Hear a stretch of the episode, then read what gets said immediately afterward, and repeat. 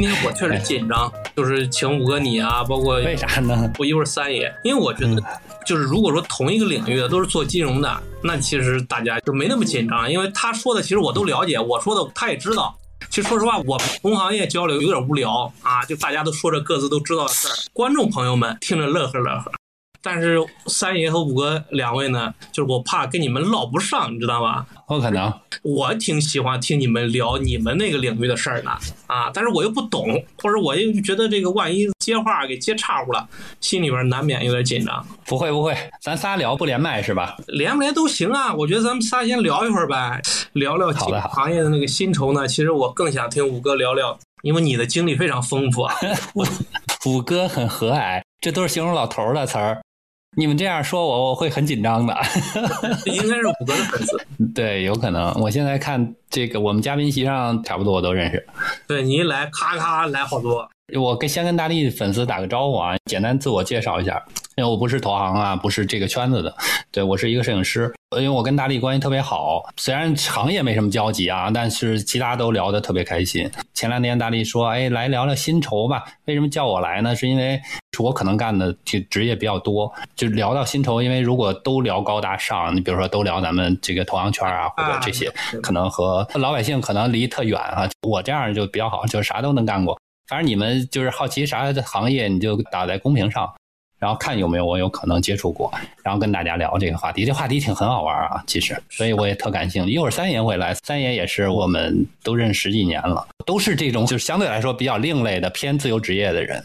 但所谓自由职业，它其实不是一直这样的，肯定是从年轻时候他一点点经历过来。因为上来你就当自由职业者的可能性很小，你总有一些行业经验。我先问一个啊，因为之前我在那个预告里边说了，我说光我知道的五个经历过的这个工种吧。干过工地，做过厨师，对，然后就是导演，我能记起来的就是四个，肯 但是肯定不止，还有还有一些，你比如说呃销售啊，就是卖白色家电的呀，然后做过电脑行业的这个技术支持啊，在线技术支持这些，就这都是很年轻啊，三十岁以前做过的事儿，其他没有什么太。值得拿出来说的，但都是特别普通的行业啊。但是所有的行业，它其实一会儿我们会说到这个，就是这个人一生在经历这个好多行业以后，他其实你看似这个不着边但他其实是一点一点积累的。就你从某某一个行业向另一个行业进步的时候，都是跟前一个行业你的工作态度有关系。我记得特别深的是我最早的一个啊，从学校毕业出来最早的一个工作是在设计杂志社当这个广告推销员。那个就是原来杂志社得出去拉广告，就是哎，我们杂志特牛逼，一年发行多少多少，然后你看你在我们杂志投一个封面，投一个底页，投一个什么，然后实际上那个特别少嘛，那设计杂志你们可能都没听说过，怎么办呢？就是这个杂志社他就把那广告部他给包出去了，就比如说我包给大力哥，大力哥就是一老板，然后他拿着这个执照可以去拉什么，比如说我给你印个纸盒，对吧？我给你印一个挂历。给你印一个包装袋，它就转变成这样了。转变成这样以后，你就得去满处那时候给黄页打电话呀，说：“哎，您好啊，大力哥，你们公司需要印挂历吗？”我从这些东西去干起。其实现在很多人他还干的差不多是这个。你比如说你在街头派发那种，说：“哎，我们有个健身中心啊，您先生您过来看。”其实特别像这种工作，完全是计件儿。他甚至连底薪没有，但是你上班他会管你一顿饭吃，你肯定饿不死。你如果拉到了一单，他按多少提成给你，那提成还相当高，但你知道根本很难很难，你拉到一单，然后你就满嘴跑舌头去推推销这个，因为从产品角度上讲也毫无竞争力。所以你在经历过那么一段时间以后，你会发现哦，你对销售有一个基本的理解，就说你销售的东西虽然说跟你的技巧有关系哈，但更重要的可能还是跟产品本身有关系。就说你卖的这个东西其实还蛮重要的。当然你很牛逼，可以口若悬河的去说一个事儿。如果这个东西特别没价值，其实你还是很难把它卖出去。但是在那个工作里边，我有一个特别重要的影响，就是我天天可以看这个设计杂志。嗯，你知道我国在我小时候，我说这个话就已经三十年前了，快。我国其实很少有人重视工业设计，就是那是我第一次知道，哦，这个世界上是有工业设计的。为什么苹果的手机你爱用？嗯，对吧？为什么什么叫红点奖？等等等等，我在那看了特别多，有很多，比如说灯啊，有一些家具的设计都非常的经典。然后明白了整个这个在工业设计里边它的主旨是什么。这个给我带来的影响是我在学校里原来完全没接触过的。哦，后来我知道，原来一个产品它好坏实际上跟设计有很大的关系。我就特别的在乎这个。就觉得哦，工业设计是我想要去体会、去学的。但是那时候就没有什么太多机会再回到学校里去学这些，因为我国这方面教育特别差。硬这些厉害的，你比如说包豪斯啊什么的，都去像牛叔在德国呀，嗯然后法国、美国非常厉害。那时候我不太可能有这样的机会去。所以，但至少在你心里边就种下了一个种子，你就说，哎，这个只要说这个产品它是一个好的工业设计，那么你对它的未来的销售或者怎么样，你就会更有谱一些。那后来我就去了一个是松下电工，就北京人都知道，原来在亦庄那个工厂，嗯松下电工是做这个开关插座和这个就是灯什么之类的。然后我第一次去那个工厂的时候，应聘的还是销售嘛，因为销售是基本上没有什么学历限制，没有什么，他觉得你还能说会道，就形象还行就可以。当时日本人带我们去参观这个亦庄的这个三峡电工的工厂，我惊呆了，真的，那工厂怒干净无比，整个所有的车间里边一尘不染。然后我当时觉得，就咱们用的那种吸顶灯的一个塑料罩，嗯那塑料罩特简单，我觉得那是一个特别低含量的东西。但我看了那个机器，我发现我非常难，很难很难啊！就是它一下冲压出来，然后没有任何粉末散落到工作台附近，然后是一个干干净净的那么一个工厂。然后我还第一次看到外面他们就放在办公区里边专门有一个休息区。哎呦我操！我觉得真他妈高级，人家这个太高级了。然后中午我们就集体去那个餐厅吃饭，又把我惊着了。嗯因为松下电工当时雇的哈，就是亦庄周围的这些农民工，他们培训完了，在工厂里操作这些机器，嗯没有人说话。将近一千多人的餐厅里边，拿那个桌子上的抹布把桌子擦干净，没有人打扫，所有人的饭盒自己洗完放在一个固定的位置，就他妈那个厂区里安安静静的，干干净净的，就被管理成这样，我还是挺惊讶的。就我觉得哦，原来现代工业它是一个这样的一个运营方式，跟我们原来想的工厂里那些脏乱差，然后有油烟儿有什么完全不一样。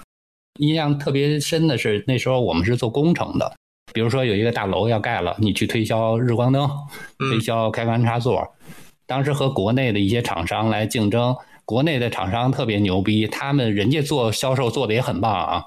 人家把松下电工的那个面板，它那个面板是这样的，那个开关的面板外边还有一个装饰的壳，人家当场就把这壳点着了，说你看日本人的这个东西是不阻燃的，所以你要买它这个，这对建筑工程是有隐患的。然后我更可笑，我又做了一个实验，他们就惊了，因为松下电工里边这个芯儿它是阻燃的，就无论这个电弧火打多厉害都不会着，但是我们国产那个里边这芯儿会着。然后我就说，如果火灾出现的话，那它从哪儿开始蔓延起呢？是从我们外边这个壳开始呢，还是从里边这芯儿开始？就是你当你对你的产品特别有信心的时候，你在销售的时候是完全不一样的，就特别好玩。那个经历也给我印象特别深，就觉得哦，原来质量特别好的一个东西，它特别重要。我现在我面前有一台灯啊，大家可能看不见，这是松下电工的一个台灯。当年这个台灯卖多少钱呢？当年这个台灯卖九百六十块钱人民币。现在也贵啊！你别说对，年了，这个台灯我现在用了二十年了，没有换过灯管，就这么牛逼。然后它是感应的，拿手摸一下就关，就特别高级。这是我对工业产品的认识啊，就是从我特别小去那个，就这行业就一点点，但所有这些行业它其实收入都很低。就我们今天聊薪酬，聊的就是这个。就在我们年轻的时候，其实不聊薪酬的，而是说你进入任何一个破行业，你觉得毫无前途的一个东西，但你只要多少用点心思的话，你在这个工作过程中，你都能学到你该学的，然后一点一点向前进步。刚刚五哥已经说了挺多了，其实五哥因为经历很丰富，回头各行各我都想让五哥给 给我们介绍介绍。三爷其实是我一直很好奇的，因为我基本上就是后边可能都在学三爷这种，就是靠写作这一块儿那个什么了。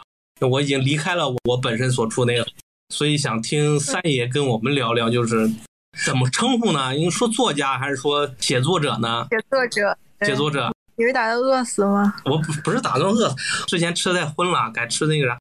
我个人的看法也不一定对，就是我觉得就是金融行业虽然收入高，但其实对于人的就是自我的一些东西啊，也许说不自由啊，或者说无聊，甚至说庸俗啊，可能是我用词不准确，但是我得把我心里边怎么想的先说出来。你看，就是三爷这样的，就是写作，然后五哥这样的摄影，我觉得至少都比较自由嘛。反正我作为一个外人来觉得我。我是很向往的，或者说好奇，或者说我也想成为那样的，就比较自由的人。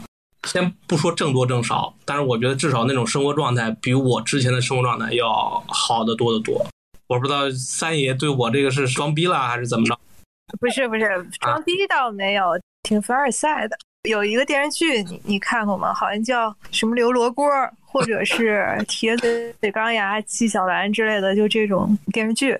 有一小伙子问那个刘罗锅，或者是问纪晓岚，记不清楚了。他说：“这个老师啊，我是个年轻人，我觉得我什么都不缺，我就缺钱。”然后那个老师跟他说：“纪晓岚或者刘罗锅跟他说，说年轻人缺钱不就是什么都缺吗？” 所以你说想要自由，有钱就自由。我能理解你你要表达的那个意思，就是说，如果一天工作中除了赚钱没有其他的精神价值啊，你可能就会觉得有点空虚啊什么的。但是写作这个事儿呢，它也分好多形态。比较理想的一种状态呢，我觉得啊，一种是你在大学里面有个教职，最清闲嘛，然后又有假期。然后你就可以在教学之外做学术研究，或者是自由写作。我觉得这个是最理想的状态。现在啊，因为国外有很多知识分子是这样的一个生活状态。国内的话呢，我知道的，如果媒体人也算写作人的话，因为那个写作其实不能算是非常严肃的写作，而且它是职业写作。就像我之前干了十几年的这个工作，它其实也不自由。就这么说吧，我干了十几年的媒体。在我比较成熟的时候，有人对我的评价是这样的：说叶老师是很会写的。他怎么会写呢？他能把一泡屎给写成一朵花儿。你觉得这是夸吗？这是有什么自由可言？请问，我理解三爷说的，就是我觉得这种也不是我想就是理想的，或者说我像，因为我觉得那种工作其实跟我做金融本质上是一样的。但是怎么说呢？就是我或者说用的这种。比喻不知道恰不恰当啊？就是三爷之前十几年的这个媒体的生涯，对你经验的积累啊，或者说训练你写作上的训练，就让你成为现在现在应该比较自由了，对吧？现在是自由职业，但是实际上我的工作量是要比之前打工的时候更大，而且收入极不稳定。如果你要你能接受这一点的话，我觉得它确实要比之前在媒体这个行当中更自由一些。它这个自由指的是你可以自由安排自己的时间，你可以选择你接的项目嘛。我现在基本上就接约稿、接项目这种，但是也会很焦虑。比如说那天我在跟我的粉丝们聊，他们其实也在聊这个问题，就各行各业的薪酬。然后他们每个人都能说出来，我大概什么时候开始论年薪了，我的年薪是多少。然后我就惊呆了，我根本不知道我的年薪时候没有这个概念，因为你作为一个自由职业者，你根本不知道你今年挣了多少钱，有可能你能知道自己花了多少钱。因为淘宝有那个功能，我不知道。我觉得五哥应该也是这样，就是你很难统计这一年你赚了多少钱，而且你对未来是没有预期的。你问我，我下个月能挣多少钱，我也不知道。我要懒起来的话，我可能一分钱都赚不到。我勤快一点呢，我有可能大概知道是一个什么数目，但也不能保证。就是你要能承受这种不稳定和焦虑。但你是金融行业，我感觉你是上了岸的，就挣够了的那种，所以不能这样说吧。回头这个说了又装逼了。在你说这种，那五哥是不是你做摄影师？应该也差不多。最后一次赚钱的业务大概在两年前了。如果当时那个业务你算起来是还挺好的啊，人家给的薪酬很高，然后你觉得我操，我他妈拍这么一个活儿，我就比一般的就我们这个行业平均年龄都高了，我特美吧？然后咵给你均了一个二十四个月，完了你再一看说，我操，我这还不如那个真的就随便任何一个街头的工作都比我挣得多。如果你要这么算的话。这个确实是受影响。作为一个自由职业者，你永远不知道你下一个业务在哪儿，你很不确定。然后呢，这时候会给你带来两个特别可怕的打击。第一个呢，是你不敢花钱，在你不挣钱的时候；第二一个是在你特别能挣的时候，你不敢停下。比如说啊，这一年有特多的业务来找你，有你喜欢的，也有你不喜欢的，那你不敢停，你就有你就尽可能的就得多干。你不知道，因为下一单也许就没有了。所以这个呢，对于那种在我们这行业里有生意特别好的那个摄影师哈，你看他特别特别的忙，哇，每天跑来跑去，一天恨不得跑俩城市去接那个活儿，然后那个工作强度远超过任何上班的，什么九九六都没法比，就是晚上在火车上或者在飞机上，白天就抡活儿就那种。当然你会看到他挣钱比较多啊，但突然有一天他病了，我操，就一个病给他扔床上了，动活不了。后边所有活都没有了，等他再好了再起来，还没人找他，因为很多人代替他了。然后甲方会觉得，哟，那个人其实拍的也行，因为他还便宜，比你便宜至少 四分之一、十分之一都有人接。然后你就会觉得，我靠，我就停了这么几个月，我太损失赖了。就你知道，这种自由行业的这种焦虑真是永远存在。没办法。对，没有人去给你考虑什么失业保险呀、什么医疗保险，这些你都得自己操心。你是一个没有组织的人。他们摄影师的，当时我在杂志，他们摄影师的稿费，我可以告诉你这行业秘密。其实两位就已经在各自领域做得很出色了，但这个问题还是会那么的严重。对，这个一定。嗯，而且我可以大概说一些，因为五哥肯定知道的。其实摄影师，其实比如比如说你看到的拍什么各种杂志，那是不赚钱的。因为你经常看到什么芭莎呀，不准穿秋裤的那种 高大上的杂志，它一个封面，那个封面真的是没有多少钱。我们给内业啊，当时我在这个行业中，那几年前了，那就几百块钱，很低的。可能一个很有名的摄影师拍一个封面，大概他要花个一天的时间，之前他还要准备，他要出方案，然后各种开碰头会，也就几千块钱，他拿到手里，特别低。为了自己的名声有提升，对，就是我要在这个行业中有存在感，它好处就会会让一些比如广告商看到你。摄影师其实是拍广告钱的，不是靠拍杂志，或者你跟明星搭上关系，这个明星就觉得你拍的好，因为有这种不开眼的明星，他会带着你 拍广告什么的，那个是赚钱的。但拍广告跟杂志最大的区别是什么？五哥肯定知道，广告是不署名的，对，广告跟你没关系，作品权跟你没关系。然后稿费我就更有的可说了，我 二十年前入行，一直到现在，稿费没改过，没变过。真的，那都不叫钱，对，不是因为我写不好，是因为这个行业就这样。就这样。对，是因为已经到达顶峰了嘛？是不是？三爷已经不是不是，他就这样的。嗯，是，它就是这样。因为我是从自由撰稿人开始做，那个时候我差不多拿千字八百或千字一千，那个时候我因为我已经开始写专栏了，就这个稿费标准。我到现在我还是拿这个标准。然后有一些我觉得实在那个出版社太穷了，我给人降一降，就拿千字五百。这个其实通行都知道，因为我做编辑的时候，我给别人发稿费也是这个标准。不管你是多有名的作家，包括像冯唐那样的已经那么有名了，嗯我也给他一个字一块钱，我们给不起更高的价钱。有的杂志账期呢？你说说账期，账期也太吓人。哎，这个就没法说。你们的行业啊，金融行业可能不一样。就比如说，你有特别硬的硬料，然后有内部消息，他卖的是这个信息差的钱，并不是你的文笔，不是你的写作，明白吧？他其实你卖的是信息，跟你怎么写和写的好不好一点关系都没有。你找一个小学生把这个事儿说出来，也一样拿这么高的稿费。所以稿费这个事情是完全没法期待的。你如果做职业作家呢？我都讲完了，咱 咱今天这直播就没什么可聊的。我这哎，你就直接讲完了就完了，就这么点破事儿。其实就这些破事儿。你做职业作家，除非你做成大兵老师这样，是吧？或者你去写畅销小说，那也不是你能写得了的呀。就马伯庸，马伯庸老师很厉害的。嗯你能到这个地步，那你能发财。嗯，你到不了那个地步，就比如说严肃作家，哪怕是我们知道的，比如说像双雪涛这样的，他已经是非常好的作家了，他靠卖书是赚不了多少钱的。他们这样的作家的最大的一头收入在哪里？在于卖版权、影视改编权，这个，而且这个最大的好处是，你可以找一个不靠谱的卖，比如卖个三年改编权，哎，对方黄了没拍出来，你还又卖一遍接着嗯对对，哎呦，这个话题聊晚了，因为我已经离开这个金融行业了。但凡早一个月、两个月聊，可能我就还是做我的老本行吧。这一听，这跟我之前确实作为一个外行去观察到的，就是就不是观察到的吧，就是想象的差距，好像有点令人难以接受。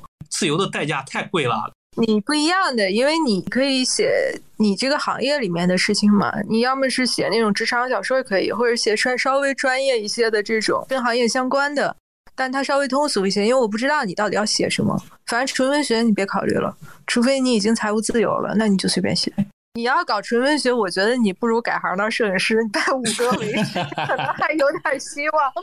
没有没有没有，纯文学也好，摄影师也好，我觉得这辈子我都无望了。金融行业给我最大的一个收获，或者让我学到了什么，就是我是知道，因为我做投行的，投行就是一个组织协调的工作，就是我知道专业的事儿得专业人干。你个外行去硬要把自己掰成一个专业的人，或者去学习，那纯扯淡。不是说你学不会，是因为你像三爷用了那么些年走到现在这一步，五哥那么些年的经历成为这样的摄影师，我不可能就是马上就赶上的。我至少就是说，哪怕我能力跟你们一样优秀，我也那么些年的积累。那再加上我这样，我早就已经是吧，就就半截身子就已经埋在土里边了啊，也不可能成为就是两位这样一个水平。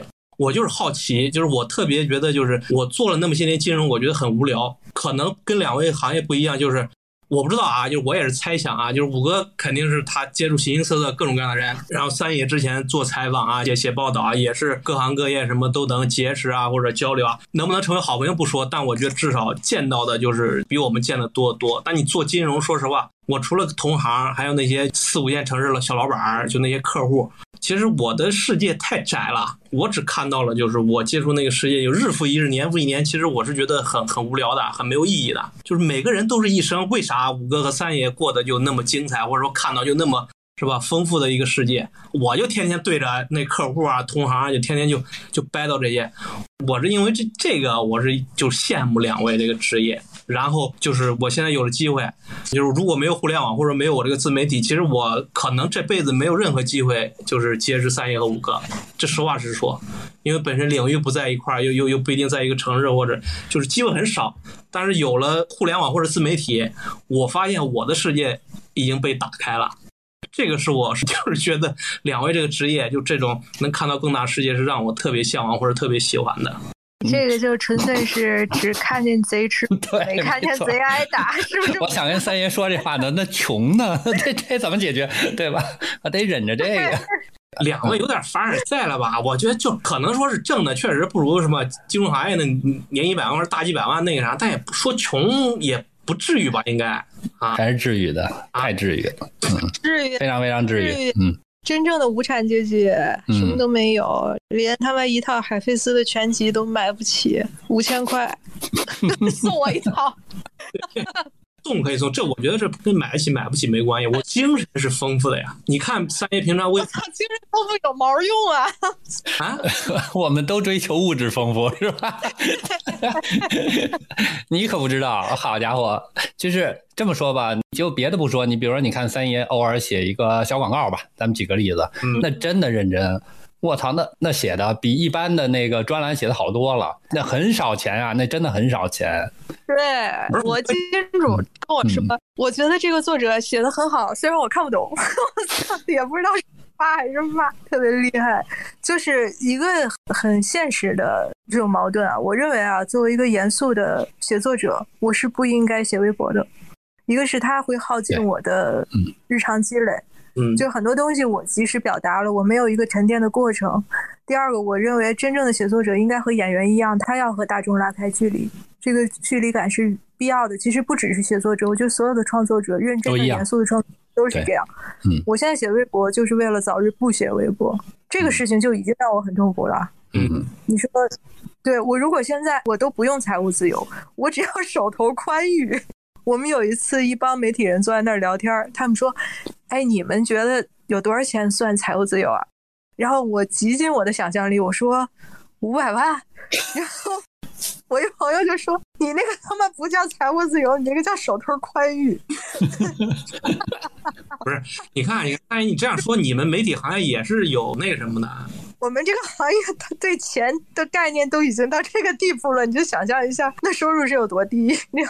我觉得两位可能对我们职业也有点误解吧，就是你五百万，其实，在我们那儿也是这么一个表达呀，也就是金融行业其实也没挣那么多，互联网装逼的太多了，我们这行就是让三爷和五哥觉得啊，好像做金融挺挣钱的，也就那么回事儿吧。你像三爷说的，就是我们选择一种生活方式哈，作为一个自由职业者，也是有一个权衡的结果，对吧？三爷也不是说我们就被逼无奈，非得受这个穷，非得这么辛苦。还是说我们厌倦了有些东西，然后觉得我们让渡一下，寻找一个自己相对来说舒适的这么一个状态。但是做这个决定的时候想的是很好的啊，但生活是非常残酷的。走上这条路以后，你也回不去，说实话，因为很难，因为你适应了一个自己的就是相对自由的生活，真的是很难回去，哪怕苦一点也也就忍。别外人可能一说就觉得哇，人特牛逼，各种选择人生，其实没有。我和五哥的这个行业有一个共性，就它都是夕阳产业。也太夕阳了，我操！夕阳了，我都崩崩溃了，我都快。嗯，比如摄影师他在那个传统媒体非常红火的那个阶段，我赶上一个尾巴嘛。其实摄影是跟着传统媒体一起的。五哥我就不说了，你们摄影师的黄金时代早就过去了，那是时代过去了。嗯，那是那是马格南的时代，对吧？对，六几年、七几年。对，然后在中国呢，我其实做自由职业者跟整个媒体的衰落也是有关的。你说我没有媒体理想吗？觉得多多少少还是有一点，不然我不会在这个行业待这么久。但我离开的时候，我是真的觉得这个行业已经没有空间了，对整个行业失去信心了，不仅失去信心，而且失去信念了。还有这么一个原因呢？那我其实一直还觉得两位就是自己的选择，就是我就要去做更自由的这。你怎么那么天真？到底多大呀？对，这孩子真是，这孩子得鞭打。比如说啊，你对创作稍微有点理解的话，比如说一个好的作家哈，他一生写不了几本好书；然后一个好的摄影师一一生拍不了两百张照片。那你就想我这么大，比如说我行业经验大概十五年左右哈，两百张照片每年我都均下来也拍不了个十张二十张，这就是和好多人的误区。就别人觉得，哎，你是一职业摄影师哈，你只要手里拿一相机，你这一抬手，这好照片不就拍出来了吗？放屁，不可能！就是如果你天天的有活儿找你，然后你能挣这些就闲散银子的话，你这辈子都拍不出好照片的。就这跟三爷一样，他如果写微博的话，他这辈子都没有时间再去写一个他认为自己觉得满意的东西。他就这么讨厌这个所谓自由职业，他在消耗你时间和消耗你精力上一点不差，一样的。对，所以对创作者来说就没有友好的生活方式。像我们这种，他其实是爱好和你的所从事的工作就是一回事儿嘛。如果说我是一个，我像冯唐那样，我觉得他一开始其实那个状态我是挺羡慕的。他做的工作是咨询嘛，最开始，但他又是个学医的，他是个奇葩。那他业余去写作的话，他其实是说的稍微专业一点。那他是两个人格面相在做不同的事情。如果你整合的好，它是一个挺有意义的事情，它会相互促进的。比如说我干了一天，看了一天大盘，看了一天报表，那我去写一点东西，可能对我来说是一个很好的休息和充电的过程。但是我的职业本身就已经是写作了，我在职业写作和自由写作之间是很痛苦的，我这样痛苦了十几年了，已经。是，哎呦，三爷说这个感触有点深了，就想起来我就不应该离开金融行业啊！你这一说，对，赶紧回吧你。啊，就之前就挺好啊，就相辅相成呗，就白天干我的工作是吧？晚上喝点东西。对，你你唯一可能需要平衡的就是你的时间和精力，但是你不太需要更多的心理能量去。维持这个平衡。如果你所做的职业和你的爱好是一回事儿的话，我觉得五哥肯定有这方面的感触，是很消耗、很消耗的，非常消耗。我也回不去了。或者说，刚刚五哥已经说了，你就不好回了。其实我现在挺享受现在这个这个不工作的状态，就是一是有点巧，我正好就是辞职，这个正好赶上上海这个事儿嘛，疫情这个事儿嘛。啊，我本来想着这游山玩水，到时候也是问问五哥去哪玩啊，捎带上我一程是吧？一块儿去看看风景。结果就上海一直卡到我现在也出不去。虽然没事儿干嘛，因为也没工作了，但是其实我还有自己的这个事儿在做。之前三爷也说到了，就是我所向往那种自由，其实我感触挺深的。就是我就喜欢现在这种，就是我做的什么事儿是我自己来决定的，我不需要有一个领导或者有个客户安排我。哎，大力，明天早上九点过来开会啊？那我现在开个毛会？我要睡到十点，那我就睡到十点了。没有说是让我九点必须爬起来去做服务。然后我就觉得现在这个状态，就再让我回去，虽然我知道金融行业确实挣钱，我现在我感触也很深。两位之前说的，就是没有下一顿在哪儿，我不知道啊。我现在感触也很深，因为确实现在没有收入。但是就是你让我再回去，就是金融行业再去拿那个基本工资，拿那个奖金，我发现我回不去了。你这个状态多久了？有点短是吧？我状态三个月吧。短了是吧？啊，对，过两天再看吧。我觉得摄影还好，你不能天天他妈在家拍自己吧，不能自拍吧？那你只能上抖音是吧？你总还是需要出去去看看山水，看看人。如果你拍人像的话，你还是要去看其他的东西。然后做媒体呢，如果你做非虚构写作也还好，所以我还仍然保留着非虚构写作这块业务，就是我还是要跟社会上其他的人保持关系，我要维持一个在场感。如果你真的是自己憋在家里写，你谁也不见，你的生活非常单一，你你要一定要要安排好自己的日常工作的整个秩序的话，你坚持个一两年，你试一试，那时候你就会非常盼着上班。最重要的问题是，你会非常非常非常的孤独，没有一个人能。帮助你没事儿，你三爷推荐电影了，那么些部我已经都存下来了啊！我孤独的时候就看看。等你卡住的时候，就知道有多痛苦了。哎呦，今天这冷水浇的，确实我真是觉得后悔了。你知道为什么没人请我们俩去连麦了？没有好听的。来来，我说点好听的。这不是你看咱们公屏上的朋友老问啊，说最近想工作，想了解各个岗位的收入可能性这样的，这个大家真的不用在直播里聊。你对任何一个行业感兴趣的话，你随便搜一搜公开的这个信息，都能知道这个行业的一个收入天花板大概是多少。就我举个例子吧，因为我实际上曾经去拍过一个电影的剧照啊，拍完了以后呢，我就发现哦，原来这个电影这个剧照这个行业呢，呃，它有一个薪酬的天花板。比如说最好的啊，在华语世界最好的剧照师，大概一个月能挣个六万块钱左右，也就这样了。到头啊，你疯了，你就是最牛逼，这是顶儿。嗯，好了，那这时候你就要考虑了，你要不要进这个行业？因为这个行业天花板在这儿，你这辈子能能挣的钱你是能算出来的。然后呢，这里边还要有一个就是打一个折扣，因为你不可能老接着片子。再加上，比如还是那句话，你病了怎么办？你接不了了。所有这些，当你综合考虑一下，这这个六万你又打个好几折。哦，原来你知道我他妈特别努力，在整个这个行业里最牛逼了，我就挣挣大概这么个钱。那好，再往下说更狠的，有没有人能替代你？比如说啊，一个月给五千块钱，能不能雇来一个人拍你这东西？呃，不如你啊，这是肯定的，但也没有差太多，这是可以。有人完全可以能替代你。好了，再往下说，这个电影你拍的特别好，它能不能卖座？你的剧照能不能让这个电影卖座？做不到，对吧？这是肯定的，因此你这在这行业里，你是这个行业里边次次要的一个环节。最重要的是导演、是演员、是编剧等等等等。总之，你个拍剧照的，你根本就不入流，在这个行业里跟创作没任何关系。所以你看，当你整个分析了这一大套以后，你发现，操，这个他妈不好也没法干。那你还要说我辛辛苦苦的在里边非要怎么怎么样吗？那就是你的事儿了。所以就是大家在考虑一个就是所谓行业薪酬的时候哈，如果说你不能对这个行业做一个必要的了解，然后你总是拿那个所谓最高的那个薪酬来做自己预期的话，这也挺可笑的。首先你也很难，我不是说的，你就觉得我是个人就能去拍这些吗？你你也未必，因为那演员看你烦，连化妆间都不让你进。你你拍多好？你都拍不了我这样，这这里边还有好多做人，还有好多其他沟通的技巧，就非常非常难。所以吧，我觉得单纯谈薪酬这问题其实很复杂，没法给人一个特别准确具体的一个建议，这个实在是太复杂。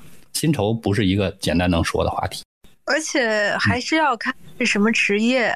比如说金融行业，其实它入行的门槛是很高的。它首先你对你的毕业院校、对你的学历都有要求，它已经有过一层筛选了。这样你进入到行业之后，你不会那么轻易的就陷入自我怀疑，明白吧？比如像摄影师、像作家，他其实没有门槛啊，是个人就 拿拿个他妈是个人就能干。那作家会打回车键就可以说自己是诗人，对不对？那绝对。他其实没有门槛，但是。你当你干下来的时候，你随时都会陷入自我怀疑。首先，这个行业是需要一定的天赋的，它是一个创作型，它跟金融之类的不太一样。金融它可能需要智商，但它不会对你的天生的天赋要求那么高。我现在不知道我有多少天赋，我知道我有，我知道我有，因为我已经干了十几年了。我如果真的没有，我早就被这个市场淘汰了。我知道我有。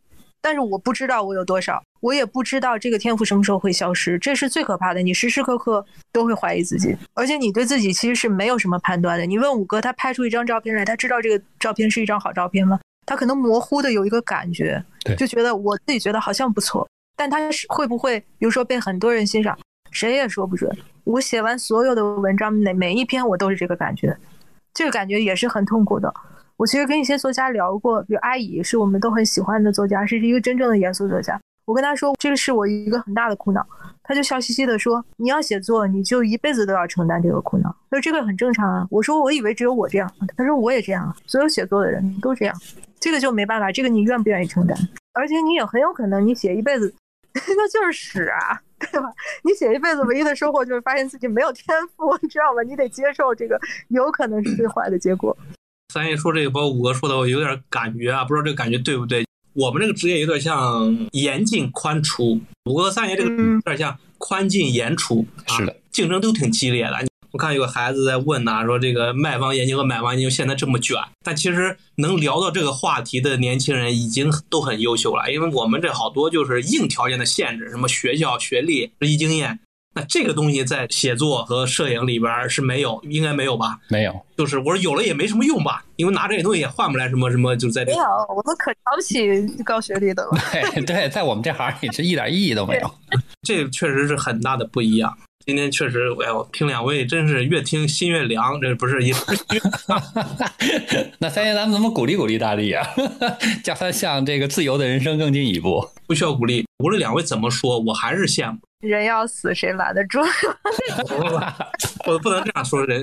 我就觉得是人活在这个世上要看更多的世界吧，要么是像吴哥这样看物理世界。你干嘛非得写作呀？你跟我抢饭吃？你我没有，我不叫写作，当个 UP 主好吗？你三爷，你不想想，跟你抢饭吃有根笔就行了，跟我抢饭吃得买一大堆东西。对呀，他你还再买个灯，你说不定还得卖套房。对，我这门槛还是高的，三爷。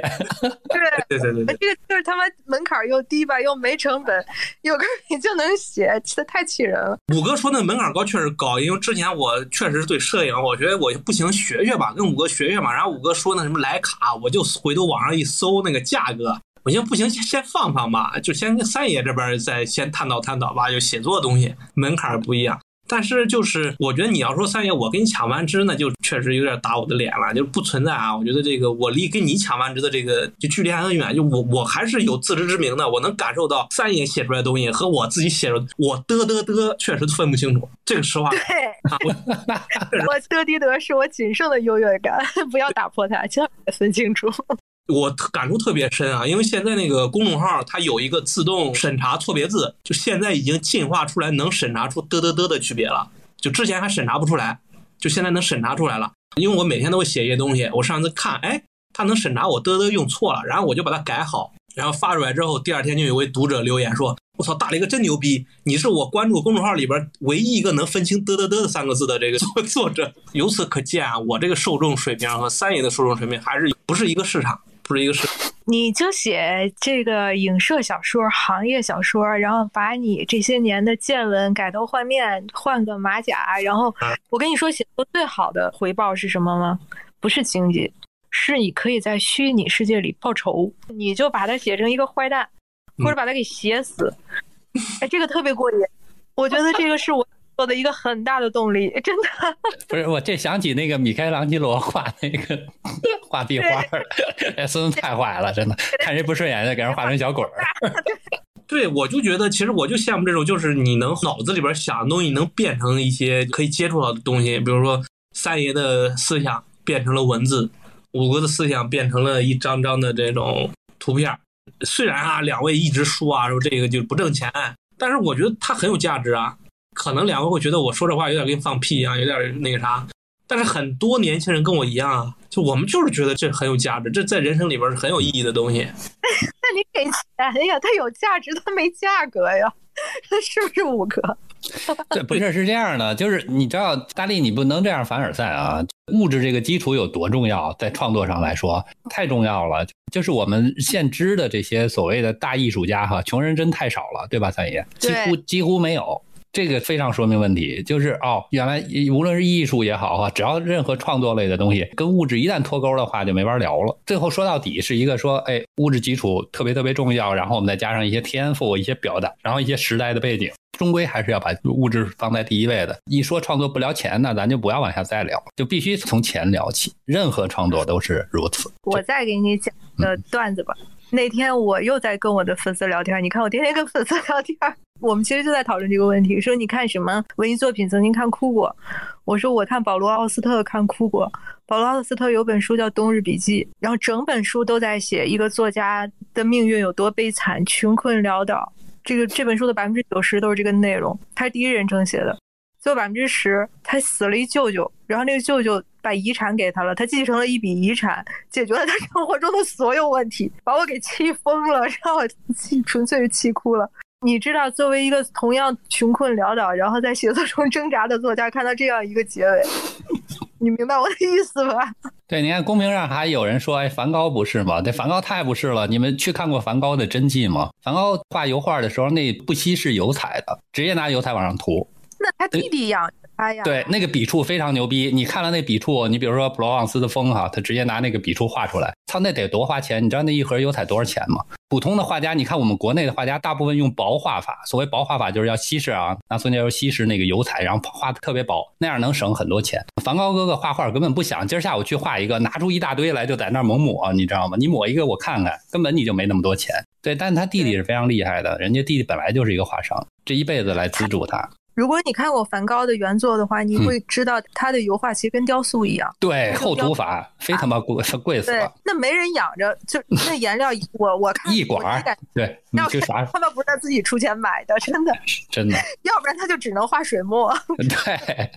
就是我为什么说学习有时候，尤其学艺术啊，挺难的，挺贵的。然后你比如说，好多人喜欢梵高哈、你去法国南部普罗旺斯那一带，梵高原来住的神经病院，你去转转，这大哥画画哈、方圆五公里之内就他妈把所有名画画完了，就走出去五十米，站一树那儿就开始画。这画现在卖一个多亿，你知道大艺术家太牛逼了。你所谓的那个这个内容障碍，对人家来说不存在。你看那低级的那个，哎呦，我一定要想内容，人家不，人家画他妈一个破树，那种天才，他根本不会想我们现在正在谈的所有问题，他都不想，他只想一件嗯创作，嗯他也不会去想创作能为我带来什么，或者我到底有没有天赋，嗯这些问题对他存在。都我就是是要画，我活着就要画，就这一句我开心没有，嗯，但他的生活也很悲惨呐、那是好家伙，他是被他弟弟养着，然后他自己也很内疚，嗯他老觉得被他弟弟拖累，然后他也没有什么亲密关系，谈个恋爱，嗯，还什么都没有，这一生。对，放中国现在戴不了口罩，哪儿都不能去。我怎么这么不正经啊？对，你们管管。然后像那种神童型的，比如莫扎特，都快死了，那嗯，你你没法理解他的世界，你知道吗？没这。是高产。他嗯写交响乐一写三十多个，那是谁来得了？后面的不就一般九个、十一个到头了？贝多芬不也就九个？那莫扎特一写写三十多个，俩月写仨，最后三个就是俩月写出来的嘛。亏他死的早，你知道吗？对啊这要但是死晚了，没法换。这种人生你愿意承担吗？我觉得也不太行吧。对，也未必。没有，我不想成为那些就是领域很牛逼的人。我其实跟两位能成为朋友，我都觉得其实很高兴，很幸福。我们可以做梵高，你可以当他弟弟啊。对呀、对我就是弟弟，但是这个弟弟也已经离开了金融行业，就离开了金融行业，弟弟那就只是弟弟了。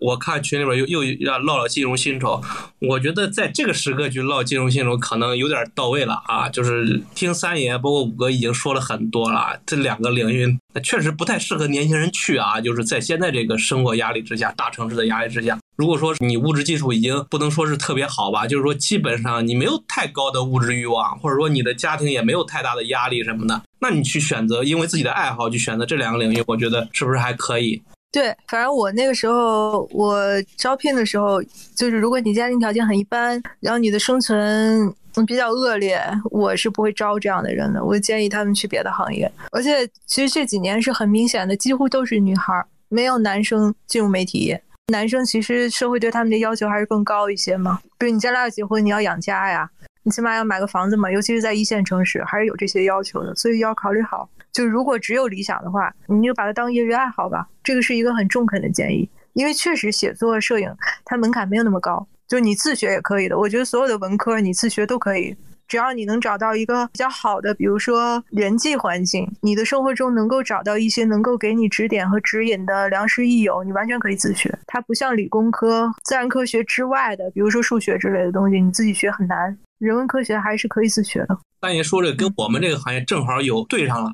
就我们行业里边曾经出过这样一个新闻，是卖方研究所的分析师，他在招聘赛公开就被人传出来了，就是说我只招农村出来的孩子，家庭条件不好的，因为我需要你们这种挣钱的野心，就是那种那个啥。对，恰好相反，他的这个观点我其实觉得是有一定道理的，只不过他说出来就显得他道德低下了，就不太正能量了，但其实是符合我们这个行业的。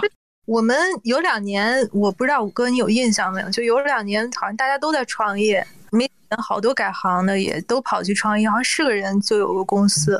对。然后那会儿就有人问我说：“你要不要出来创业？”我说：“什么叫创业？” 然后人家就给我讲了讲，然后讲完之后就发现不行，就是说创业或者是真的可能是金融这样的行业，一定是要你对金钱、对成功。对名利啊，它不是什么特别负面的东西，一定要有渴望。发现我们我是没有的，我完全没有。我可能我渴望的是其他的东西，比如拿个诺贝尔文学奖什么的，中个文 诺贝尔文学奖什么的。所以我这样的人是创不了业的。你还是要考虑，就是你的家庭出身啊，你的个人经济条件呀、还有其实是你本质上想要的是一个什么东西。我觉得渴望成功、渴望名利一点错都没有，特别没有错，比有文学理想强多了，真的。别有文学理想，大家。对，我觉得创作类的东西啊，大家可能可以有一个标准，就是你有无法抑制的表达欲。呃，无论什么，你比如说你用笔写或者用相机拍拍电影，随便，你要有那种特别旺盛的要说的话，你就可以去选择选择一个你能够应付的这么一个表达方式。如果你没有，比如说你是一摄影师，你手里有一个相机，你也会啊，什么都学会了，但你不知道拍什么，或者说你说哎，我想当个专栏作家，但我不知道写什么，这行你就不用干了，因为这跟技巧又没关系了。这个表达欲是一个内在的东西，有很多积累啊，好多你你没有这个表达欲，你弄它干嘛呀？就就别玩。就是如果把它就是写作也好，摄影也好，如果把它一个很当做一个很功利的一个目的，比如想挣钱，想靠拍照片挣钱，或者想靠写，呃，可以的，可以的，这个没问题的。可呃呃，对，这是一个高技巧的，跟钳工跟那个厨师没有任何区别，那有很多技巧在里面。但是有这个目的，其实你不应该去选择这两个职业。你有目的是可以的，但你要记住，你的理想就不是成为一个好的摄影师，而是我要通过摄影去赚钱，对，这两个，这是两回事儿。这是两种不同的理想。这个问题在我们这个行业就没有。就你想成为一个成功的 banker，你就是想成，就是想挣钱，没有什么。因为你们那行就是挣钱嘛，这这很正常。对呀、本来就是挣钱行业呀。我们这个行业很很有可能会出现那种拧巴，对吧？就其实我是有想的，我是要自我表达的，我是要如何如何的。结果我好像必须得挣钱，然后就觉得啊，这个行业不适合我，或者这个行业好像怎么那么俗啊，跟我想象的不一样，好像大家都很俗，就我太清高了，但我还要在这个行业里面混，所以我就很痛苦。这个是可能年轻人经常会出现的一种。所谓的思想困境吧，其实我觉得是你自己没想明白。如果你真的要写，或者我真的要拍照片，我真的要表达，那其实跟钱没有关系。你要赚钱，那就是赚钱，你要把这个分得很清楚。我去从事某一个行业，我去从事一个职业，那我拿钱干活，完成我的工作量就可以了。表达是另外一回事，两者有可能会有交集，但是你在思想上要搞清楚，不会有人给你钱让你去实现你的理想，不可能。对只有人给你钱让你去实现他的理想。对，你除非自己有钱，才能实现自己的理想。这个话点到了。哎呀，说这个话，我觉得有点自己有点臭不要脸了。就是我也想实现自己的 有所成就吧，我没想靠这个挣钱，因为我确实也观察到了，或者说，即便说我跟文学啊，或者说摄影啊，没有什么太多的交集，但确实从现在年轻人的这个职业选择上就能看出来，每年就是大家往金融、互联网这两个领域里边去挤嘛。很多现在我认识的一些年轻人，你媒体也好啊，或者说就就摄影师，我确实不认识啊。就是媒体行业吧，我觉得他们很多年轻人，反正不知道他们是不是真有这个，但是跟我说的时候，教的时候，我是感觉他们都是有一些什么新闻理想啊、文学理想啊什么的去选择了。因为这个行业它给你的经济回报很少，然后它对你精神折磨又很大，你必须得有一个所谓的这种理想东西，自自我悲壮感去撑着，你才能撑得下去。你要自己说服自己，我做这个事情是有意义的。这个也是一个悖论，没办法，我不能跟你说你不能有这种东西。但是我觉得啊，其实最好的方法是把这种所谓的新闻理想也好，媒体理想也好，你最好把它转化成责任感。这个里面有一个理想和理想自我的问题，在心理学上是这样的。比如说我写作，那我的理想就是我要写，我想把我表达的东西表达出来，你就到此为止了，就 stop period。你知道吧？不能再往后了。再往后，如果说我要成为一个成功的作家，我一定要拿一个什么样的奖？我要成为当时曹雪芹，当时鲁迅，因为韩寒已经黄了嘛。那当当时 就是第二个当时鲁迅，对吧？这个不是理想，是你理想中的自我。你要成为的是一个那样的人，这个不是你的理想，这个要分得很清楚。嗯嗯，我告诉你啊，我想到一个什么问题呢？就是这些年，我不知道三爷啊，就让我特别愿意接触的，然后给我特别多的启发的啊，大部分都在金融和互联网业里，而不是在所谓的创作这个行业里。比如作家，比如说摄影师，比如其他艺术家，我从他们身上学到的东西非常非常少。而我比较崇拜的，能够让我醍醐灌顶的，呃，尤其以互联网行业的人比较多。就我可能也认识一些比较厉害的人哈，然后呃，我觉得在他们身上我看到那种人文的东西哈，其实远超过所谓的这个文科生的对未来的这个判断，对整个这个各种价值观都特别好。金融行业也很好，我可能也认识一些研究员。我是觉得艺术类的行业特别容易被人神化，本身这行业的人也都比较能嘚瑟，然后比较作，会给人一种假象，就是说这些人是引领思维的一个潮流，但我觉得可能未必。所以我建议大家就不要觉得好像其他的行业才在思想这个领域，好像人文行业，比如创作者可能具有领先地位，不一定啊。就有一些以前我很喜欢的作家，我就不点名了。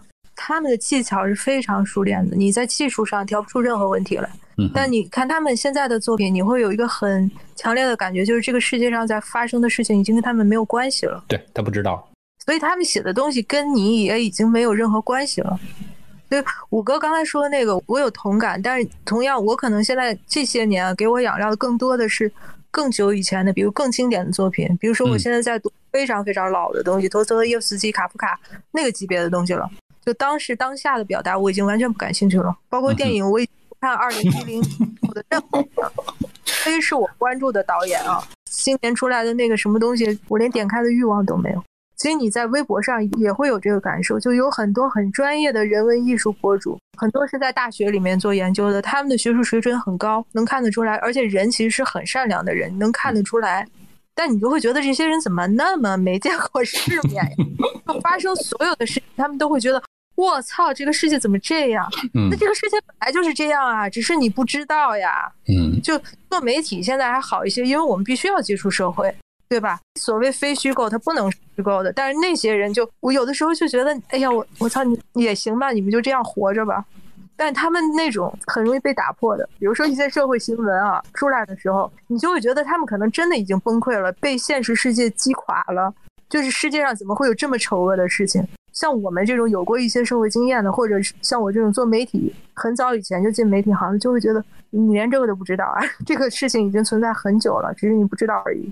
嗯，两位说的这个结果，我觉得我挺认可。但是刚刚五哥说那一块儿，我是有点不认同了。就是五哥说他就是结识金融行业里边，他觉得有些还不错啊，什么那啥。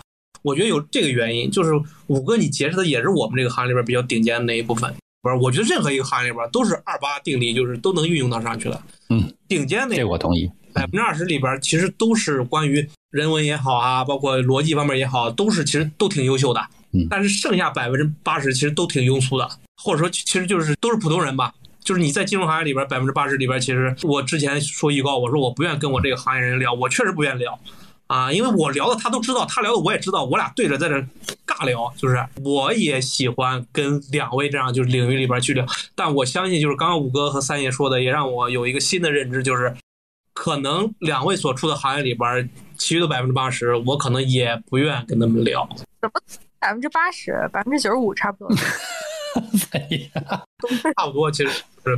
这行业特别讨厌，三爷你觉得呢？就是特别容易归类。你比如说啊，大家都叫摄影师，但其实摄影师和摄影师之间又有一些鄙视链，就是我可能不不认可我和他是一伙人。就比如这种，这在我们这个行业里其实挺常见的。文人相亲，你说这个一点都伤害不到我。本科学的是，就是为了今天在这里义正言辞、非常有底气的鄙视文科生。我好说到这个，我们全是理科生，这一下就没法弄了。比如说有一个假设说啊，我可能有个剧组，然后里边他就混进来一些，比如说从央美啊、鲁美啊这样毕业的孩子，然后学摄影系的，然后通常我都会很看不起，我说这玩意儿还要去大学学三学四年，你疯了吧？简直特别可笑，我觉得这两年的经济。是，整个的大环境其实是学一些纯技术，我觉得好一些，真的。对，动手的。我一直不是有理想去学个什么剪头发呀、就修车呀、摊煎饼啊什么的，就这种手艺。嗯，三爷那天我在网上看了一个写那种就是古典印刷体毛笔字的，给我看傻了。我操！你知道过去线装书那个就是他是用活字印的吗？那个字体是比较特殊的，那大哥就直接拿笔写。我真的就完全看傻了，我老是被这种的视频给吸引，就说他得练成啥样哈，他就能。然后后来过两天我看见一石像，我操，刻一模一样的字儿，我就更傻了。你妈拿毛笔写那多简单，跟拿石头拿一大簪子在石头上砸，这能一样吗？但那石匠就完全直接刻出，他已经从这个事情就得到足够的回报了，经济回报已经不重要。对，你你发现这。我发现我不是跟那个歌手们都很熟吗？嗯，就跟音乐圈的人很熟。我发现我认识的民歌歌手们都开始做菜了，都 开始发做菜的小视频。我就觉得啊，经济是真的下行了，要逼到这个地步，特别可怜。我曾经在一个专栏里面写过，就如果有一个热气球，这个热气球里面有工程师、有医生、有。诗人有文艺青年，有摄影师，有你们券商，好吧，有你们搞金融的，然后这个气球开始漏气了，你说先把谁扔进去？那第一个肯定是诗人，对不对？我估计 券商的了，券商金融行业能排在摄影师的后面，我估计啊。那不一定，因为券商的不一定能打得过摄影师，因为至少是哎扛着镜头嘛。不是大力，你看人家说了啊，您粉丝说大力今天被你骗了，你怎么找这么俩人来聊这些无聊的话题？来，你聊聊聊券商薪酬吧。没有，我跟其他的主播不一样，其他主播老想着紧着自己听众愿意听啥就聊啥，我管听众愿意听啥呢，我愿意听啥就聊啥。就是券商薪酬，你说其实就我们俩肯定不管，这是都你的粉丝，我我才不管呢。不是自己把握。我觉得啥呢？其实今天两位嘉宾说了那么多，就是在这个时刻，我去聊券商这个薪酬，有点臭不要脸了。这个得实话实说，就是人家已经在聊我们那么深刻的一些东西，社会现象什么，你还聊那么庸俗的券商薪酬？券商薪酬也不是你决定得了的了呀，对吧？你的能力和水平能去哪个券商你就接受嘛，对吧？刚刚五哥不是举了个例子嘛，去剧务组里边拍那个什么拍照片是吧？跟明星拍照片，做到最牛逼的，一个月挣六万，你还要打折。还嗯在券商里边，你稍微脑子正常一点或者普通人吧，那你干个四五年，你就能拿到这个薪酬。你如果拿不到，说明你说实话，你真的这个行业你你就属于被淘汰那一类。就是这还挺厉害的，对，普通薪酬嘛，就是对，就是普通薪酬。所以说，五哥刚刚说那个，我其实心里面还是挺震惊的，因为五哥说是顶尖的那一批了，对啊、就是顶尖的呀。还在打折，你还有那个就是几个月那个啥，那你在券商领域里边，你拿着稳定的薪酬，而且我说的是基本薪酬啊，你什么站在风口这一两年拿特别多。我之前两位还没来之前，我跟听众还说呢，因为我不是搞了一个大猎如山嘛，就是一个一个嗯社会招聘的我们这个领域一个组织。就我最近这三个月没闲着，天天聊。就我了解到的，我们整个金融行业里边，现在拿的最多的是基金公司、买方分析师，他们的总包比较顶级的公司名我都不说了，就是比较顶级的那些公司基金公司，一个分析师在工作三年，一年能拿两百万。我可以负责任的告诉你们，在媒体行业做二十年也拿不了 累积了是一共可以干十年，一共两百万，这个还是可以的。其实这个整个金融行业就这么搞。最近我们不是出了一个规定嘛，也是今天我忽悠听众们来听的这这个介绍，就是我们最近出了一个规定，证券协会就是我们这个协会自律就是关于薪酬制度的一个改革的指引，要把证券公司包括基金公司一些就是比较高的薪酬，要把它平滑去下分，就是发。可能不是说本来你今年能拿一百万的，可能要分到三年给你分批发。那听了两位对于其他行业的介绍，那我觉得这个规定那确实有它出台的意义啊，有点飘了，是不是？对，我再给你举个例子吧，咱们还回到这个电影行业啊，因为比较熟悉。比如说这个李焕英大概的票房是五十亿，对吧？嗯，呃，大家听完觉得我操，电影太牛逼了，好赚钱呀。但你知道，所有的电影行业的从业人员啊，我我说的不是创作型，创作型的就是导演、编剧啊、主演这些，就普通的从业人员，比如灯光啊、摄像啊、剧务啊、置景啊、美术啊、各种制片啊这些行业的人，他的工资非常非常低。就这行业是一个相对来说很低工资的这么一个水平，低到什么程度呢？跟建筑行业几乎是一致的。就比如说你是一个瓦工，或者你是一个什么什么油工、木匠，你和一个剧组的灯光师、一个置景、一个美术，基本上是差不多的。那也就是说，大家看到很多的东西特别风光，在风光之后哈，你你会对这个行业带有某种这个幻想。等你一进去，你才发现哦，而且他干的活儿也特别可怕，就是和一个建筑工地的工人没任何区别。就有一个牛逼的电影拍下来，你会觉得那个片尾会打上你的名字哈，但其实你跟这个创作是没任何关系。把你换成任何一个名字，这个电影都能拍完啊。好，你不是创作人员了，那你只是一个从业人员。从业人员，那你就和一个任何一个生产线上的一个员工没有任何区别。他不会因为这个电影特别牛逼得了奥斯卡而给你带来什么光环，这是很可怕的。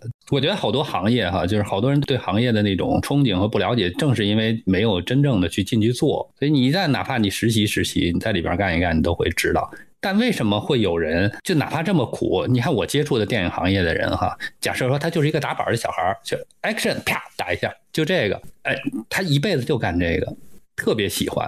就是因为他有一种巨大的满足感，就是你们在电影屏幕上看到的所有，他都亲眼一帧一帧的看完。他就每天哈，他都不用自己买房，也不用自己租任何房子，剧组不间断的找这个人，他就每天在各个剧组之间跑，从很年轻一直干到非常大岁数。他喜欢电影这个行业，一个喜欢电影行业，一个豆瓣上的小傻逼看到的要真切的多得多。任何牛逼明星在他眼前都没有光环，他看着他们被无数次的 NG，然后看着所有这些电影，你们觉得特别光鲜的背后，他看到了很多很多特别可笑的事。有很多人他痴迷于这种行业带给他的特别另类的一种体验，这是很好玩的一个事儿。所以我估计三爷在媒体行业也看 N 多。轻人来说，尤其是在二线以上城市年轻人，那你不考虑以后吗？你不结婚啊？你不生孩子呀？没法考虑，就是一个漂泊的人了。从此，对，如果你心甘情愿一辈子做一个这样的边缘人，你可以过这样的生活。对，而且你要想到，我现在二十岁，或者我现在二十五岁，我现在觉得我可以，那你再过五年，你还可以吗？嗯，你再过五年，你可能就来不及了呀。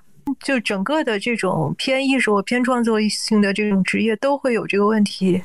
然后他还会给你一个很大的幻灭感，比如说现在我俩，今年到现在，今年已经六月了，有多少你们记得的新闻报道，长篇的，就所谓我们说十万加，有吗？你现在能想得起来的一篇，哪怕你想得起来标题，你能想得起来内容吗？你能想得起来内容，你能想得起来作者姓名吗？更别说去年的、前年的或更早的。所以这个东西是很幻灭、很幻灭的。这个时代就是一个非常非常速朽的时代。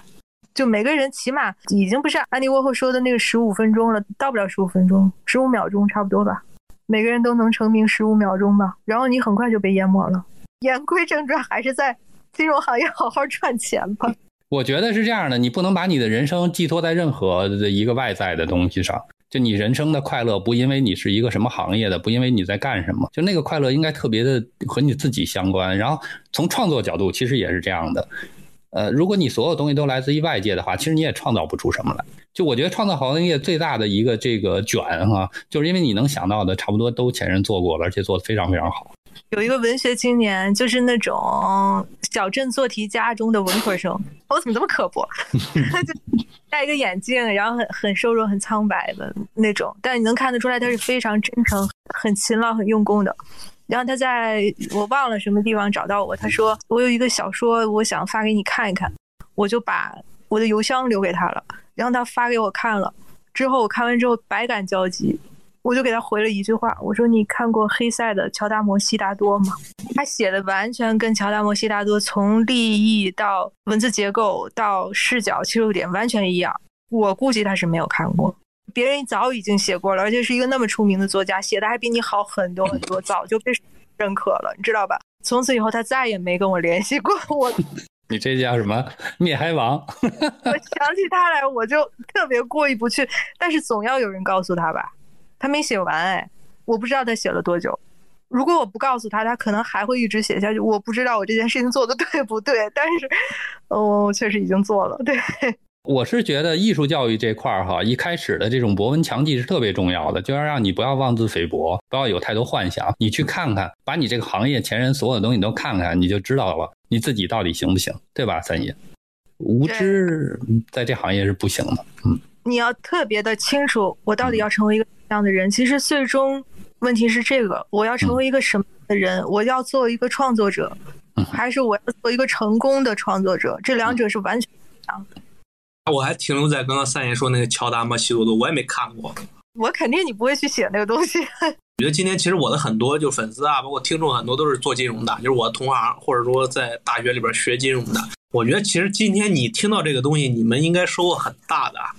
因为说实话，我如果早几个月听过这些东西啊，我真的很后悔，就是今天才去聊这么些问题。因为我工作其实时间也也不短了，但我其实就是。今天五哥和三爷说那些问题，一直在我心里边，因为我跟你们说，我我内心里边也是一个文艺青年，就是这些问题，其实我一直在纠结或者犹豫。就我可能也跟很多年轻人一样，就是每个人可能有稍微有点写过东西的，或者怎么着，都有一个 文艺青年的梦吧，或者说是想去创作出什么东西来。但是今天就是三爷和我讲的东西，我觉得才是现实里边一些东西。包括今天之前，我都没有去认真的去考虑过这些问题，或者说去看到这些问题。我觉得我今天。温柔的，要不是我比较喜欢你，我就直接说不要把创作热情当成创作天赋，一句话不就打死了，是吧？但我现在年纪大了，已经很温柔了。我觉得三爷也不存在说是不温柔。我觉得其实我从三爷这里边写的微博上，我真的学到很多。就是我在没有知道三爷之前，你别说就现在吧，就很多说那刚刚说那个小说名，我其实都一直在记着，就是我得去吸收这些东西。就是虽然我不是一个作家，不是一个就像三爷说的要成为一个严肃写作人，但是我觉得这些东西对我，就是我现在我这个身份也是一个写字的啊，我也有自己的公众号什么的。我觉得对我还其实帮助很大。然后五哥的那个摄影什么的，我真的，我跟你说，但凡我上海能出去，我肯定再找机会在这。就五哥带不带另说啊，反正我 我硬凑着，我那反正我现在也没正式工作了，我就必须得去感受一下，就是在五哥带领下去感受一下祖国的大好河山。好，就是今天讨论这个问题，我觉得可能人的每个阶段都不一样。我刚工作那会儿，就就我很年轻的时候，就可能今天讨论这个问题，我连想都不会想，我就是要挣钱。就我之前是很庸俗的、很物质化的。那我之前选择的金融行业目的也很单纯，就是这个行业挣钱，我就是来这挣钱的。但是你到了现在这个阶段里边，挣钱这个边向也会递减的，就是你人生的你的这个经验，你想要的东西也会改变的。现在我想要的不一样了，我就是想要精神上的富足啊。挺好的，但是，我其实不会拦着你的，但我只是很担心你，我因为我不熟悉你们这个圈子啊，我怕很怕很怕会误导一些年轻人。我觉得其实你这个路途轨迹挺对的，先赚了钱嘛，然后你自己会为你自己这个行为买单的。你追求过五年理想，跟五哥学了五年摄影，最后拍的像屎一样，那你不自然干别的去了吗？可是这五年你可以自力更生呀，你可以养得起自己。那如果年轻人没有这个能力的话，就还是先赚钱吧，好吧？对，咱们得把话题最后拉回到薪酬这边来哈。在我们整个横向比较了一下以后哈，其实很多的这个行业薪酬，它其实不是和你个人的能力相关的，它其实你要平衡整个这个行业的一个普遍的一个薪酬标准。那因此呢，就是你进入到一个行业里，就你一定会被别人来影响啊。这个别人就是和你同样行业，在在一个同样的背景下。那如果说这个行业不断的薪酬它下降了，我们说夕阳行业啊，比如说摄影师就是夕阳行业，它这个薪酬下降了，无论你做的多好，比你的前辈都更好，你的薪酬一样会下降。就是很多人他愿意想去做个所谓自由职业者的一个梦幻的东西，就是他觉得我要脱离开被别人影响，我进到一个无法衡量标准薪酬的那么一个环境。比如说任何一个艺术家都有这个心态，就我这画我画了一幅画，我卖三十万也是他，五十万也是他，这个定价其实是没法横向比较的。这样我猛的一通炒作，我可能还能一夜暴富。但任何一个有规矩的行业，都是在一个相对合理的薪酬架构下的。所以大家，我看屏幕上好多人都问，为什么关心这个薪酬呢？就好像你进这个行业以后就能拿到这个行业的一个相对好的薪酬一样。我觉得是，但前提是你得进得去，能够被这个行业接纳。如果说你能进，现在五个行业你可以选，当然我们找一个最挣钱的，这是无无可厚非的。问题是那个最挣钱的你能进去吗？对吧？如果不行的话，你的选择在哪儿呢？你有多大的选择权？这个是很重要的。所以，如果特别年轻的人的话，我觉得增强自己能力吧。讨论薪酬是一个挺没意义的这么一个话题。你的能力到了，自然会有人花钱来买。而且也不要太对这个自由职业产生什么误解。自由职业一点都不自由。嗯哼，他太不自由。要求更强的自律能力，而且也并不是说你就可以自己决定自己所有的事情了。不是的，你这是你的条件决定的。比如我现在真的中个五百万。那我马上推微博，我什么稿约也不接，我什么小广告，我就写我自己真正想写的东西，对吧？我要像保罗奥斯特似的，他们有个舅舅突然死了，我也可以这么干。但是你要在这个行业中，不管你是不是自由职业的，只要你在一个行业中，你就一定要受各种规则的约束。就你写东西，你要发表吧，那你就要经过审查。你就要跟各种各样的人打交道，你要跟出版社的人打交道，你要听这个人给你意见，那个人给你意见，一定是这样的。除非你是一个非常非常纯粹的，比如像卡夫卡那样，他就自己闷头写，写完了他跟他好朋友说：“你我死死了之后，你把这些全烧了。”就这王八蛋没听他的，给发表了。你看他连死之前，他对他好朋友的遗言都不被遵守，有什么自由可言呢？这五个三爷说的深刻了，就觉得。我是觉得不要对生活有苛求啊，就是假设说啊，我们还说你要想做一个创作者，像大力今天叫我们来，其实也是这个态度，就说哎，这是两位创作者，你要想做一个创作者的话，生活中的任何点点滴滴对你都是财富，任何就是你的好，你的不好，你遇到的困难，你遇到的顺利的东西，所有这些东西都对你来说是财富，而不是说唯一就是你觉得我应该顺利。那我见过的那个特别好的创作者哈。他一旦进入到那个，就像刚才三爷说的，我赚了五百万以后，马上枯竭，屁都写不出来了，就因为那个劲儿他妈就没了，对你知道吗？所以你给我五百万，我肯定写得出来，不信你试试。咱也是这样的，就我觉得吧，就我们都期待这一天来，这有点像来给我上美人计啊，看我能不能顶住，就是大概是这种。所以创我也我也特希望或者是都需要苦难吗，或者需要磨难吗。啊，不是不是，呃，不是，我觉得那苦难对人的伤害还是挺大的，就是这个东西得有度，我尽量还是别。它中间是没有一个强因果关系的，并不是说我受嗯就一定有好作品，不是这样的。不是不是，完全不是，甚至是不好的。嗯，对我认为二者是没有关系的。就一个真的作者，第一你很易感，第二你很会表达，你要具备这先天条件，那其实你生活中所有的东西对你来说都是养料。因为有的人他不太需要什么人生经历，比如像简奥斯汀那种一辈子就在农村，嗯，对吧？不像康德那种他妈的每天下午出去散步，就完全没有任何人生经历。他是一个纯粹活在自己的精神世界中，但他思考的力量是非常非常庞大的。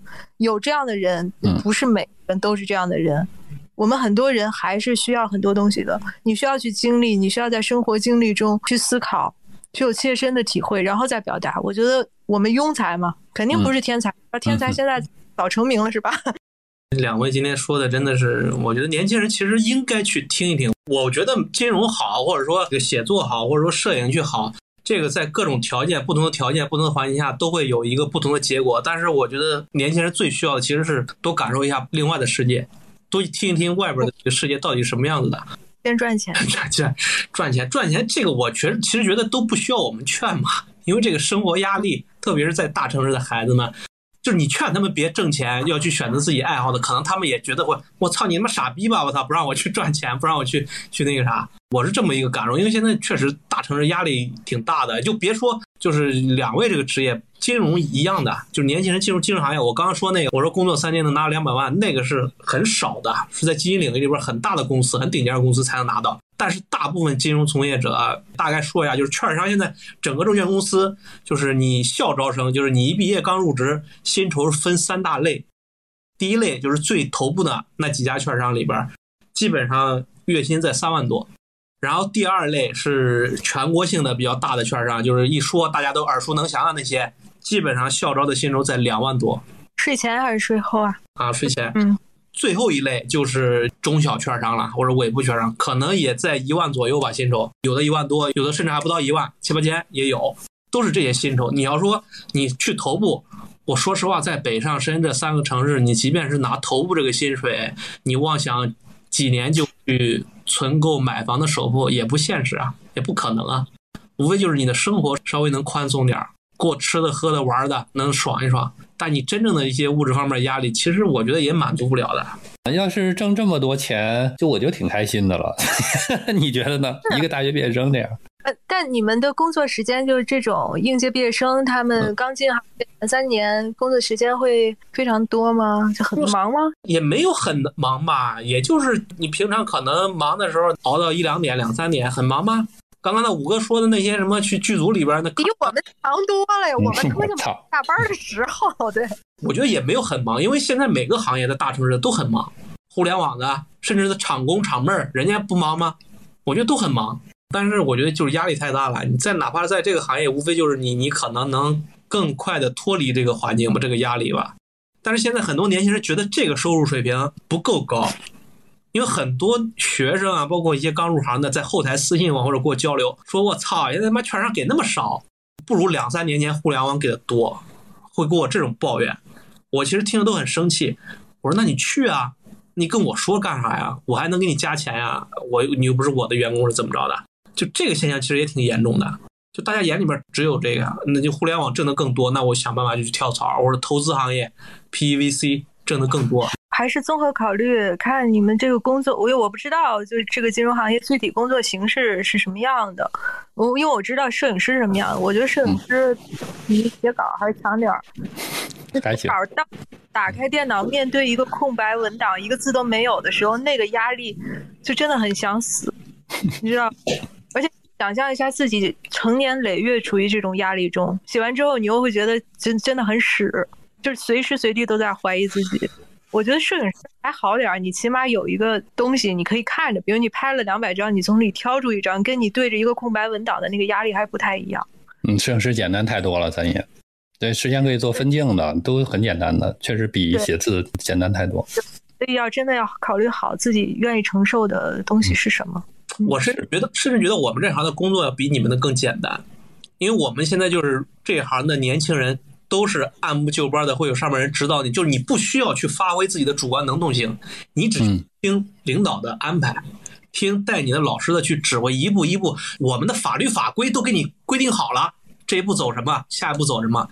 但是两位的职业，估计可能刚入行就需要，比如写作，你刚入行也得自己写啊，对不对？嗯，你摄影师刚入行，对吧？也得这个就整个行业在退化，其实之前是有的，比如之前我带一个实习生，两年起，我会手把手的教他。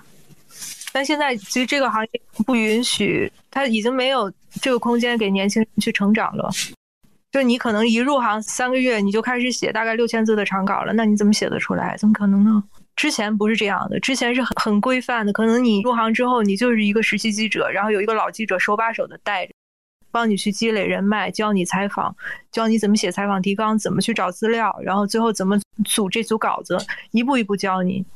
其实我觉得学徒制是最好的。就中国那个所有的手工业啊，或者那种行业，比如药房先生带你教你从什么切药片开始，一切切个一年两年，那种制度是最好的。可是现在已经任何行业都没有这个空间给我们慢慢去积累和学习了。对你知道学徒制有一个什么特别大的好处啊？尤其在创作行业啊，大家传统认为哈，就师傅把自己会的交给徒弟，其实不是。因为好的师傅实际上他是要观察这个徒弟他的个性在哪。然后去发挥他的这个个人的强项，然后给他相应的指导，让他成为他自己，这是师徒制里特别好的一部分，而不是说再复制一个师傅。对，而且你的师傅其实在这个过程中他自己也会有进步，这是一个最良性的一个关系。所以师傅和徒弟之间，他们也是一个双向选择，只有这样才有可能互相促进嘛。可是现在已经没有行业给你这个空间了。我们也没有学徒制。我们就是说，就很多东西都是机械的，都是螺丝钉式的。比如写个招股说明书，那妈就完全复制粘贴啊，或者去改一改，就是很简单，嘚嘚嘚都分不清。三爷真的，如果都这样，那你们那行赚的多呀？对我就是说，就是这个问题，就是赚的多，其实是靠垄断或者说靠牌照。就本身我们这个行业对能力的要求，其实我个人觉得是不足以两位的职业对个人能力上的要求的。根本就比不上，就是靠你读书的时候，学校学习会学习，考的学校好，专业那个符合，然后会考证，然后实习又多，靠这些进入这个行业，没有说是天赋啊，或者说你有比其他行业，我甚至觉得，如果说在我们这行干个三年，或者说在五哥这行摄影师干三年，我都觉得对能力上要求，我们这个是远远低于五哥那行对能力上要求的。嗯，也没有，我们这行现在没要求了，是个人就行，因为有无数的既定的方案，直接来了给他扔给他拍吧，你还能拍差了吗？你拍个一模一样的就行了，啊，对吧？也没有要求了，特别可怕。金融行业可能在入行的时候就已经先筛选了，然后我们这种就你进来自己碰吧，碰死了算。可能百分之八十的人都在给别人当分母，在所有行业都这样。那我们不能把年轻人给聊颓了呀，三爷，你怎么把这个给挽回回来呀？我不是一直说你就赚钱去啊，进金融行挺好的。现在要刚毕业，我先赚钱，我就跟着大力哥。不是你这我我已经跟着你了，三爷，就是我也对写作者。我我我不要，我踢到五哥那里，你去学摄影吧。反正我们已经达成统一了呗，就无论金融行业也好啊，或者两位这个行业也好啊，就是对年轻人，你现在就是要选择一个挣钱的行业，没得说的，这是很正常的。对你综合你所有的条件，家庭条件，你个人素质，你的毕业院校，你对将来的期许，包括你将来在哪个城市去生活打算啊，稍微想长远一点，想个大概五年计划，然后想一想，从中选择一个最赚钱的行业，我觉得。对，而且这些也想跟大家说啊，就无论你想成为一个作家，还是想成为一个摄影师，哈，对你在任何行业都可以走到这两步。但如果你现在就变成这个作家或者一个摄影师，你很难逆转再回到其他行业，这是很危险的。知道了，大家回不去了啊，回不去了。所以大家不要迷恋这个所谓创造性的行业，创造性的行业任何时候都可以来干，但是好好赚钱，真的是更加重要。对，就这两个，其实把它当做一个职业或者当成一个行业，可能在选择的这个排序要次要一点。但如果说单纯的把它这两个去当做一个爱好，两位应该还是鼓励的吧？写作或者摄影。当然，当然，当然，那他非常好啊，很幸福的。嗯，对对。如果你真的很喜欢这个爱好的话，它是给你充电的，可以让你更好赚钱。对，是的，这个专业说的非常好。嗯，就它绝不是个拖累。我就是把写作当成自己的爱好，虽然得得得分不清啊，但是其实跟五哥说的吧，就是你有表达的欲望，可能你你表达东西很一般或者什么，但是你有表达欲望，它至少能支撑你坚持下来吧。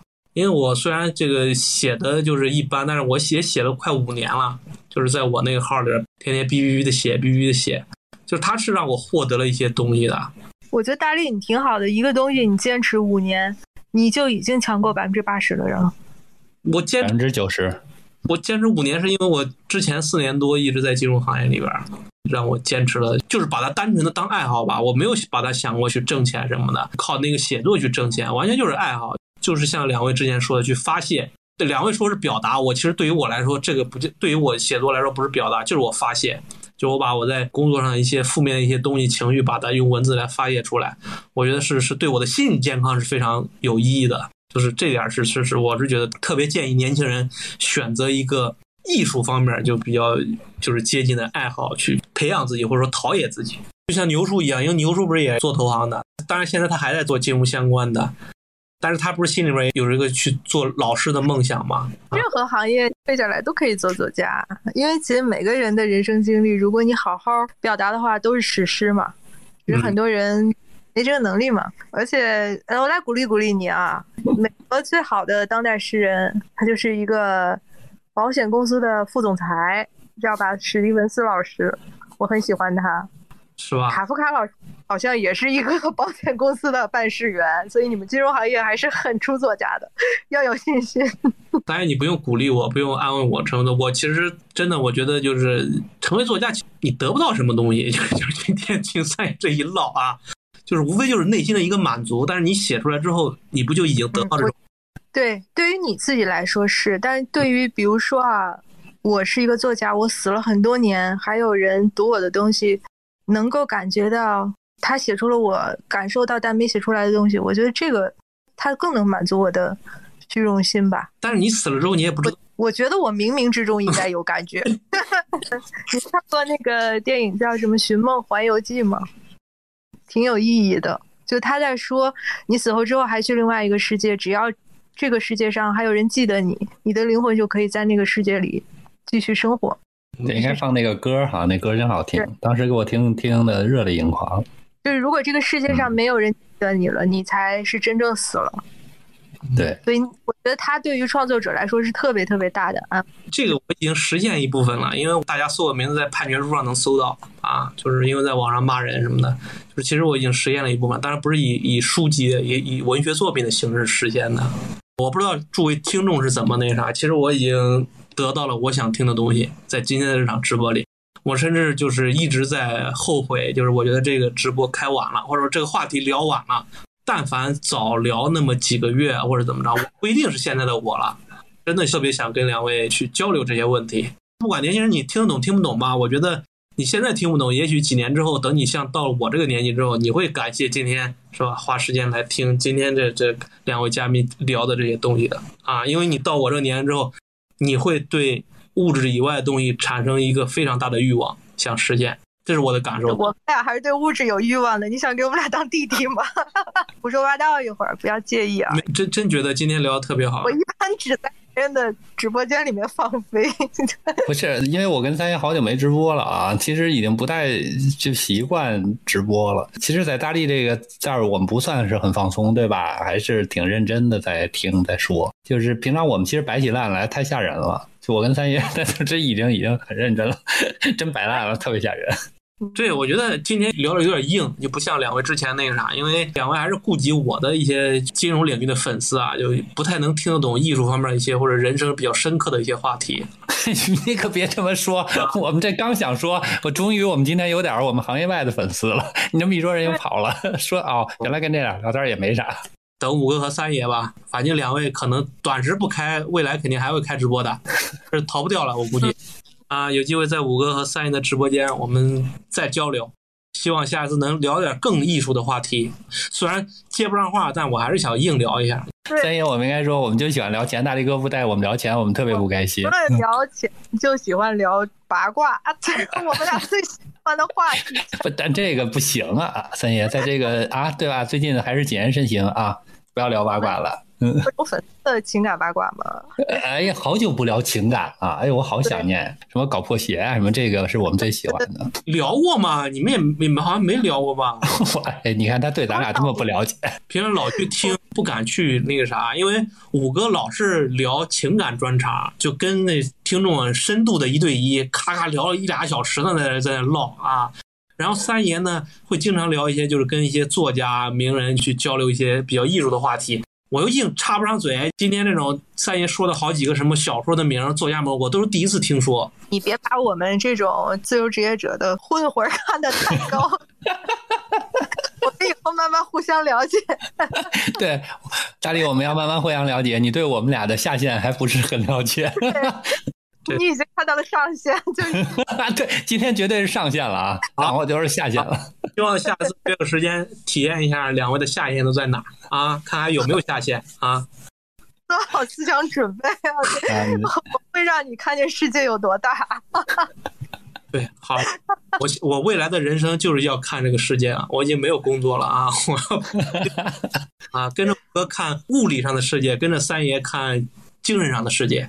好吧，你看，好，好，好，好，谢谢，特别感谢啊！今天大力请我们两个来，我们都特开心，因为那个在别人的直播间，我们还是比较轻松的。可以胡说八道，对对对，啊介意啊，还是听你们大力哥的。没有，今对所有呃职业相关都听大力哥的。不是，对，今天什么所有职业，今天大家都是来听两位对于这个领域的啊，我觉得今天聊特别好，我回放也会留着，大家都愿意听。下回我们再找一个话题啊，我们再好好聊聊夏天在哪儿，好不好？好，没问题。好，好，好，好嘞，今天晚上就到这儿，这五个三爷，拜拜。哎，拜拜，拜，拜。今天我觉得我我是聊的确实非常开心啊，感谢两位嘉宾来今天跟大家聊那么久。其实真的，这个五哥和三爷也经常开直播啊，他们都有各自的直播间。确实，他们可能今天今天来我这儿，就是因为对我的这个好多就是金融行业听众不太了解啊，可能就是今天说的，就是他们开玩笑似的。今天只聊上限，有机会去两位的嘉宾直播间，或者未来我再找机会再找个话题，共同的探讨一套，就让大家感受一下各自的下限都在哪儿，好吧？啊，今天就聊这儿啊。